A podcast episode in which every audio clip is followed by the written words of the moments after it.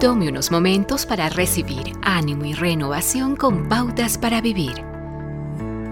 Las banderas de batalla que cuelgan de las vigas de la antigua Catedral de San Gil en Edimburgo lucen como trozos de tela desgastados y sucios, suspendidos en los postes.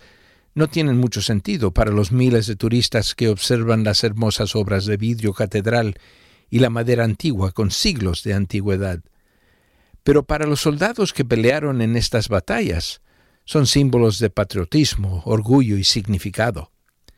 Refiriéndose a esas banderas, Sherwood Elliott Ward escribió, Los preciosos emblemas no significan mucho para los forasteros, pero para los veteranos de combate que estuvieron en la zona de guerra, esas banderas se convirtieron en símbolos coloridos de la historia viviente. ¿Qué recuerdos ellas invocan? ¿Qué pruebas? Qué peligros y qué victorias. Un estudio de las escrituras indica que las banderas fueron usadas por el antiguo Israel. Cuando los niños hebreos dejaron Egipto y acamparon en el desierto, se instalaron campamentos en el desierto en los que se colocaron banderas o estándares identificando a diferentes grupos.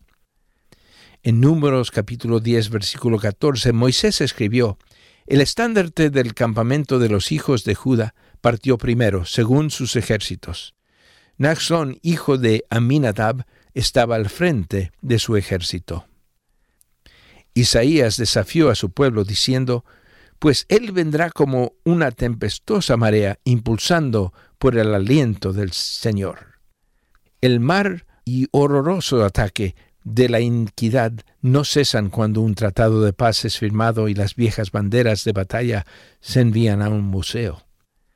La batalla continúa hoy.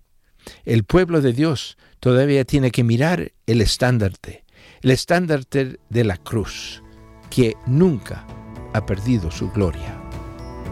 Piénselo. Acaba de escuchar a Eduardo Palacio con Pautas para Vivir, un ministerio de Guidelines International. Permita que esta estación de radio sepa cómo el programa le ha ayudado. Acompáñenos en la próxima emisión de Pautas para Vivir. Gracias por su sintonía.